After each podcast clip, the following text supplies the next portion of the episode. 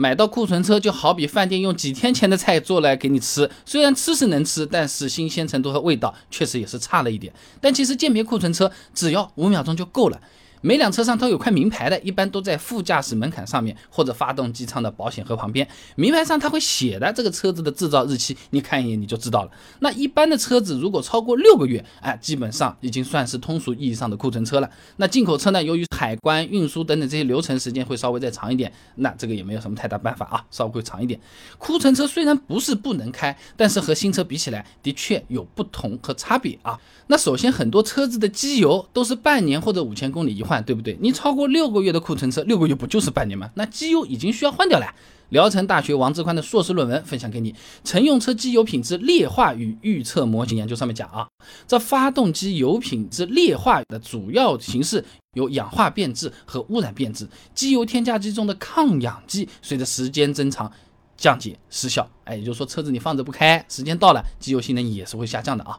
再一个呢，4S 店的车子啊。大多数目前来看还是停放在室外的，哎，天天在那边风吹日晒雨淋的啊，时间一久呢，漆面多多少少也是会有些问题的。我以前视频里面讲过的啊，车漆呢是会被雨水、树叶、鸟粪、灰尘等等腐蚀的，尤其是这些东西和雨水混合在一起之后，粘在这个车上了，哎，腐蚀它是会更加严重的啊。所以说提车时检查是不是库存车有这个必要的啊。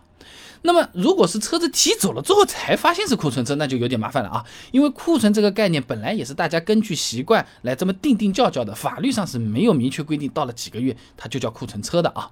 那如果合同上没有提前写好，那么 4S 店卖给我们的车子，它只要是。所见即所得，买 A 款发的也是 A 款，我们也是没有什么办法，它也是合法的啊。那我们的维权途径呢，就只能说是去和 4S 店来协商，哎，让他们什么送点保养，补个差价，你机油至少给我换新的，过了半年雨刮你给我换一副新的，你再给我退车，一般不太可能啊。那么如果自己协商不下来，那有可能就要去什么幺二三幺五之类了，对不对啊？那么。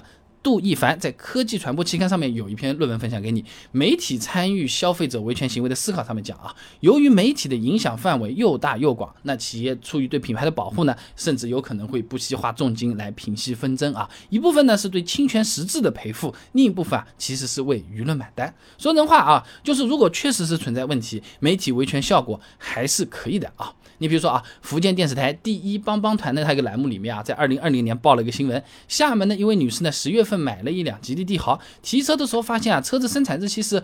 二零一九年九月，哎，于是就不想买车子了。四 S 店说定金不退的。那最后在记者的这些沟通和帮助下呢，成功的把这个三千块钱定金给退回来了。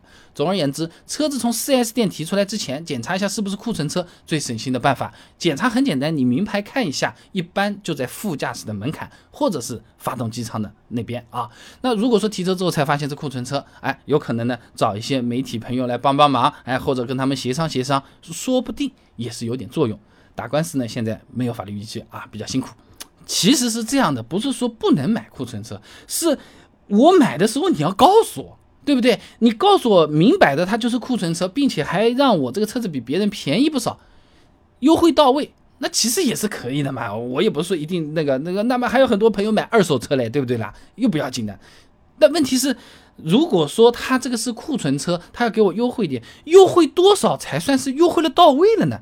哎，如果我自己的车子刚刚开出 4S 店门口转了个弯就啪坏掉了，能不能让 4S 店退钱赔偿啊？4S 店买车的时候价格我们去砍砍，怎么砍才能拳拳到肉？真正砍下来的是价格，而不是砍下来的是心情。哎，想知道这些很简单，关注微信公众号“备胎说车”，回复关键词“买车”就可以了。那我这个公众号呢，每天给你一段汽车使用小干货，文字、音频、视频，选自己喜欢的版本就可以了。备胎说车，等你来玩哦。